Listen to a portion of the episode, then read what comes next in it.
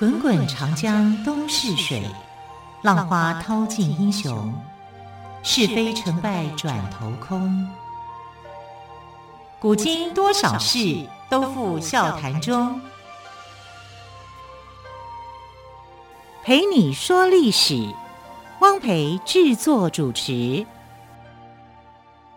欢迎朋友们收听今天的《陪你说历史》节目，我是汪培。同样再次为朋友们邀请到历史专栏作家于远炫老师来到我们节目当中。老师好，主持人好，听众朋友大家好。好，老师在昨天的节目当中，您特别提到了哦，郑成功非常的不容易哦，用了九个月的时间打败了荷兰人。那之后他是如何经营台湾呢？呃，我们先不要讲到经营台湾，先来讲就是这场战争里面呢，他到到底有多艰难？因为它不是一场海战而已，是海战你就是好像在海上这样。对，我在昨天听老师讲的感觉就是他腹背受敌。对，就是他的他，你后面还有一个满清啊，对啊，对不对？满清难道不会去打他吗？还是会？但是满清这个时候他比较没有能力，是因为他没有船。啊，他只有水师，满清不太会打海战，就对。他不太会打海战，他只有水师。那时候施琅也还没有帮他训练完成啊，所以。可是他有个很重要的人在他手上啊，郑成功的父亲啊，对，是他的人质啊。但没有用啊，郑成功根本不理会他老爸的生死啊。不是，因为郑成功他的使命感太强了，他使命感很强，所以这场战争里面有海战，对不对啊？船只互互互相在那边攻击，这是海战的一个标准的形式。可是还有包围战呐，啊，然后这里面还有心理战，还有屯田，就是各种的战术，在这场的呃围城里面啊都有展现出来，而且还有政治作战。所以，所以这个呃郑成功攻打台湾这场战役里面呢，是各种战术的活泼的应用。那没有办法不活泼，因为他没有。办法用最快的速度就把敌人给打下来，因为敌人的防御的能力太强了。呃诶，怎么只有一千多个人可以强大成这样？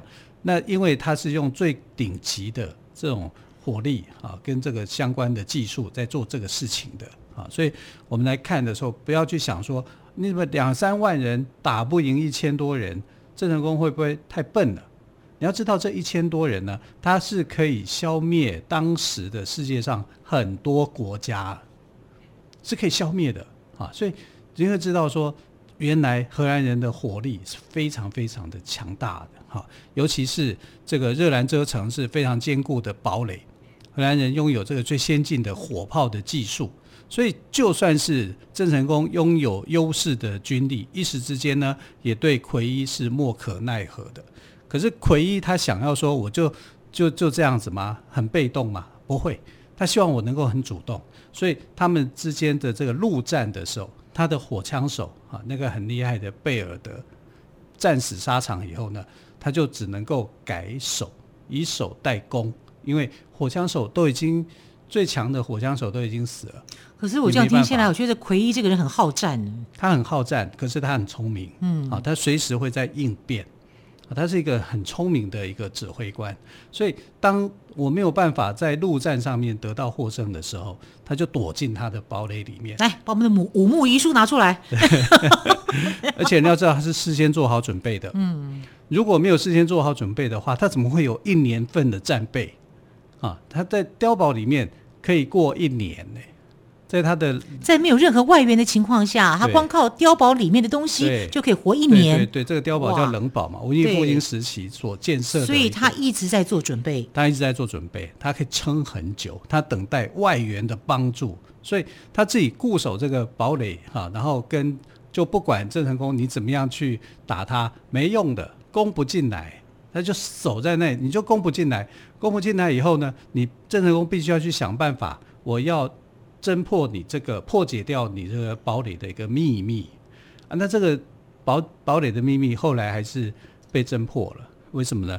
因为有人被包围的里面的士兵啊、军官呐、啊，就会觉得哦，在里面过得太痛苦了，我必须要逃离这种痛苦的感觉，就把这个情报出卖给郑成功。哦，原来如此，就告诉你说我的堡垒设计里面的缺点在哪里？你要攻可以从哪里攻？对，你必须要集中火力打。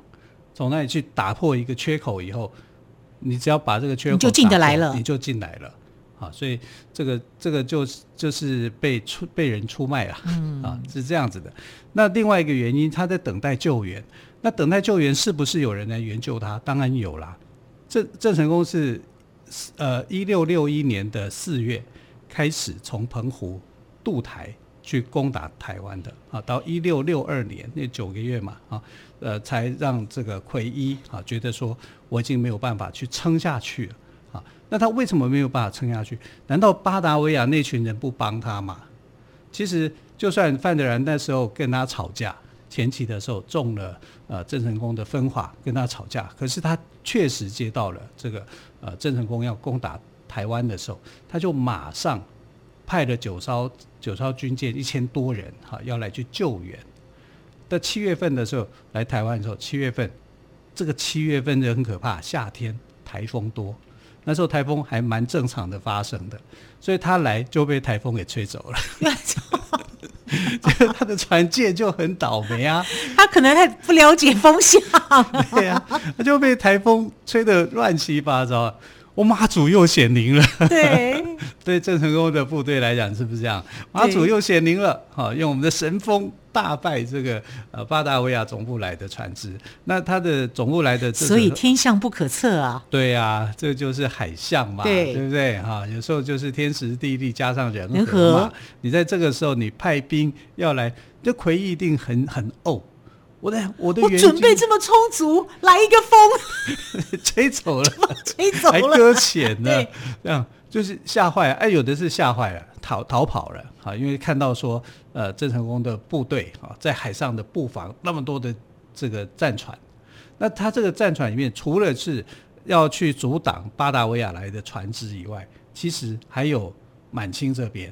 因为满清沿路下来啊，他其实已经把呃整个大明王朝啊都已经收拾了，这等于是建立了自己的王朝了。他的王朝本来是呃后金，然后清嘛啊，但是在东北这个地方，结果山海关一打开以后，他就进来啊，所以这个时代在一六六二年的时候，是谁当皇帝呢？已经是康熙了。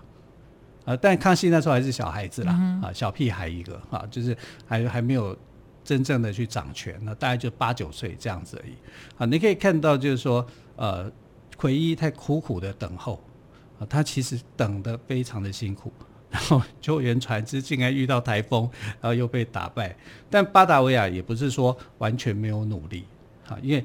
台湾这一块对他们来讲就像是一个皇冠一样，嗯哼，我丢了这个皇冠，我生了发呃少了一个生财的工具，赚钱的机会，那对他来讲就是损失，所以他们就要把、这个，所以你想尽办法要把台湾拿回来。对，那他想什么办法？就想说郑成功的对头人是谁？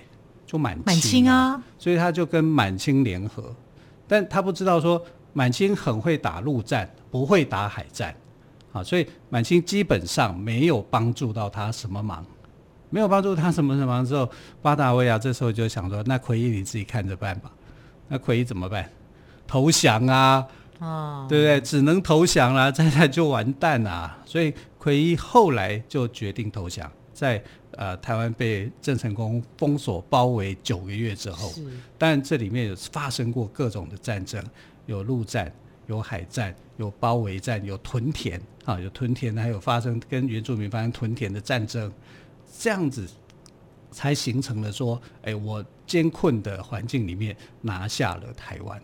所以对台湾来说，对郑成功来说，这不是一个大胜，这是一个惨胜，很辛苦，很辛苦，因为他必须要付出他的这个呃人力的死伤。好，所以。在台湾的初期啊，郑成功获胜的这个初期其实是很惨烈的，没有像我们所想的，好像就顺利的就让荷兰人投降，绝对不是的。啊，荷兰人没有那么容易轻易的投降。啊，因为荷兰人自己本身的韧性也是很强的，加上奎一这个人，奎一呢，他我们这样看，他好像是荷兰人，错，他不是，他是瑞典人。奎因是瑞典人啊！奎因是瑞典人，斯德哥尔摩。斯德哥尔摩，我以为他是荷兰人呢。不是，他不是荷兰人，他是瑞典人。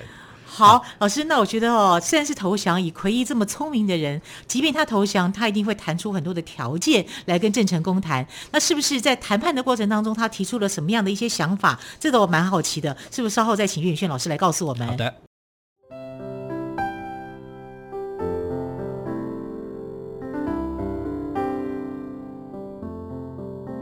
听见台北的声音。拥有颗热情的心，有爱与梦想的电台，台北广播 FM 九三点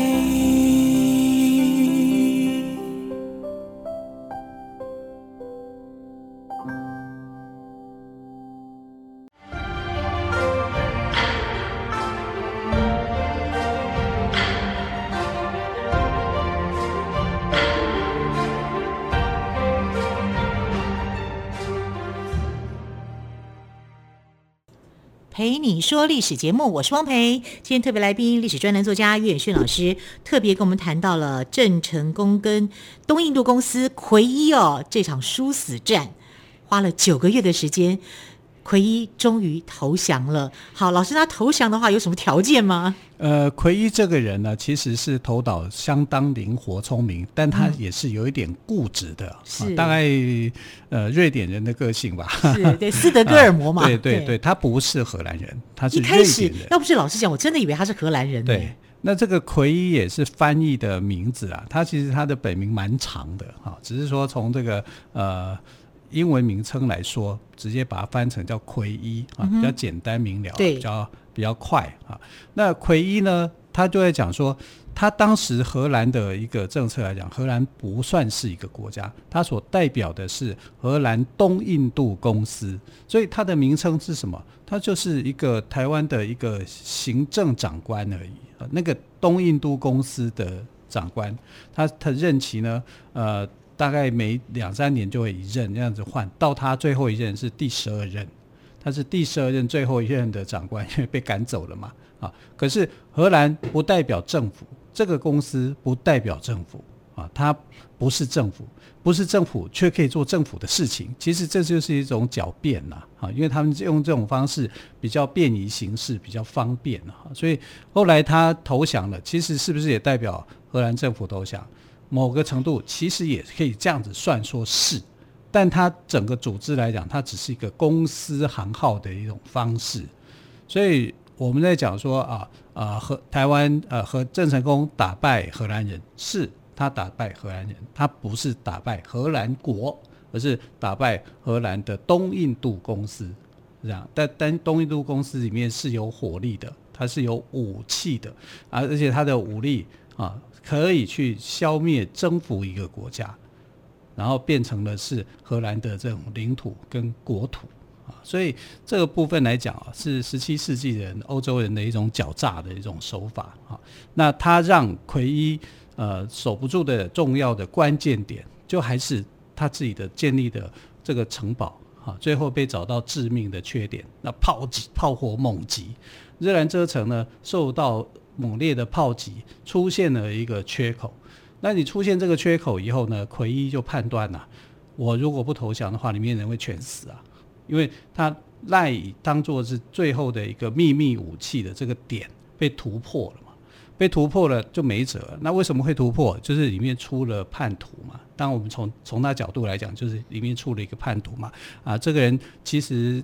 呃，文献上面是有记录下来，叫做罗迪斯，他是一个军官，日耳曼籍的，对对，对啊，他就大概受不了了，哈，就把这个情报给卖出去，哈，让啊郑成功知道说啊这个热兰遮城的一个缺点在哪里，你可以猛烈的去攻击他。那奎一也因为这样子，然后再加上巴达维亚总部那边没有人救援他。他不晓得说巴达维亚那边也很也很也很辛苦啊，就被台风吹走了，你要怎么办呢？台风威力果然强大，对，还是妈祖果然有 有保佑，对，所以那没有办法的情况之下，只好投降吧。但是奎一有一个很固执的想法，就是你们这些东方国家的人一定是一个野蛮人啊，然后我人种歧视，对，他是有歧视啊，呃、嗯，因为当时。原住民部落会有出草的习惯，猎猎人头嘛，所以他就觉得你们就就是很残暴的一群人，野蛮人。所以呢，他就说我投降可以，但我要跟你签合约啊，我要跟你定定的一些和平的方式，投受降的方式，你要保障我里面的妇女，保障什么什么。嗯哼，他就就谈的非常的细部。那郑成功呢，他不是一般的野蛮人。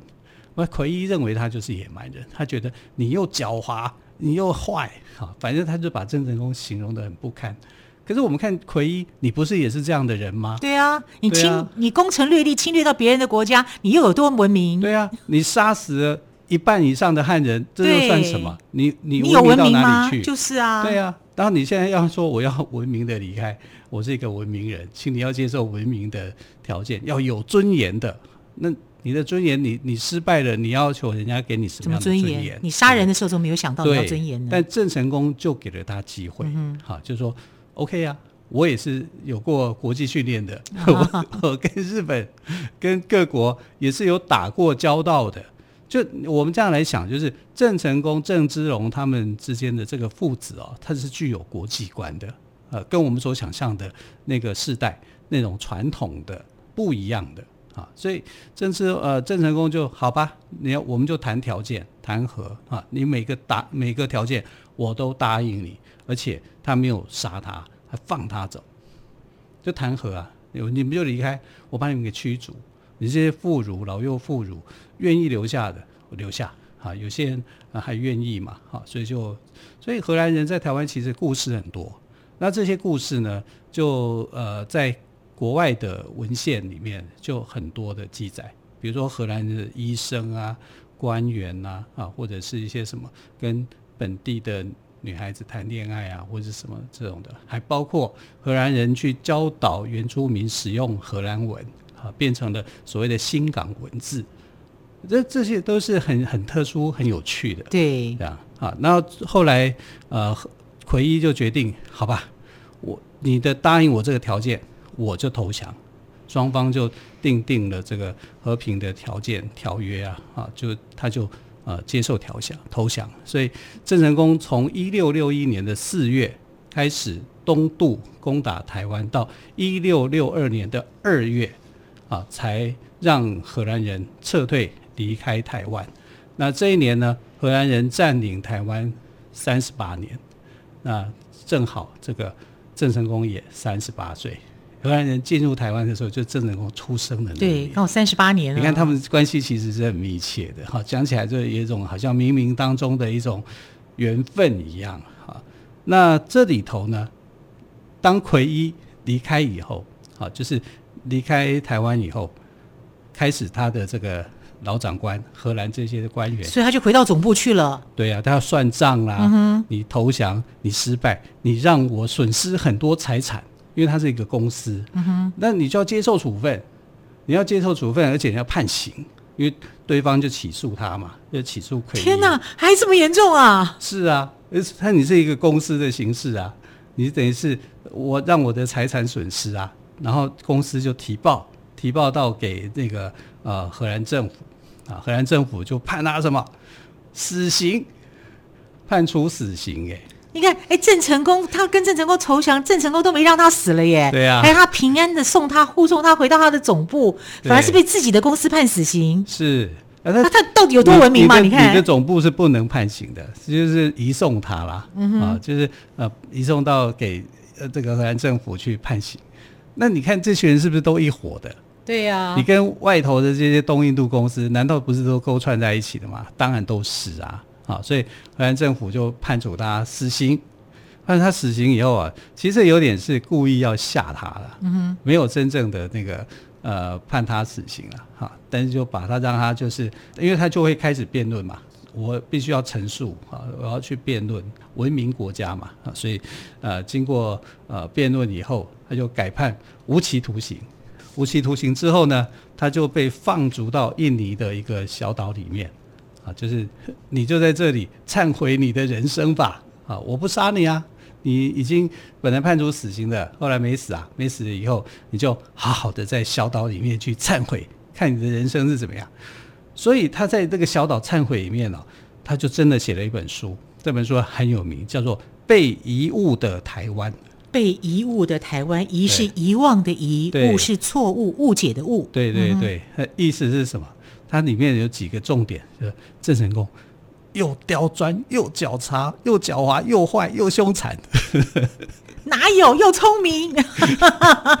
他就是诋毁郑成功。他说：“我遇到的是一个非常狡诈的一个东方人，嗯、他名字叫国姓爷。嗯、因为他们不知道他他叫郑成功，他只叫做国姓爷，很有趣哦。这样，因为所有的老百姓都叫他国姓爷啊，所以他就一直以为他的名字就叫做国姓爷这样子。好，那国姓爷是一个非常凶狠、残暴、无良哈，反正所有的。”不好东西，因为他自己打输了嘛，就想尽办法诋毁别人。他一定要讲我的对手是多么强大的一个人呐、啊，所以我才会输啊。对啊，就是这样子。把对方写的很弱，那我这么弱我还会输？怎么可能？我因为我征服过很多的国家，对不对？很多人他其实都都对他来讲，奎一就像是一个恶魔的一个名字。然后恶魔不会讲说他自己叫恶魔，他说别人是恶魔。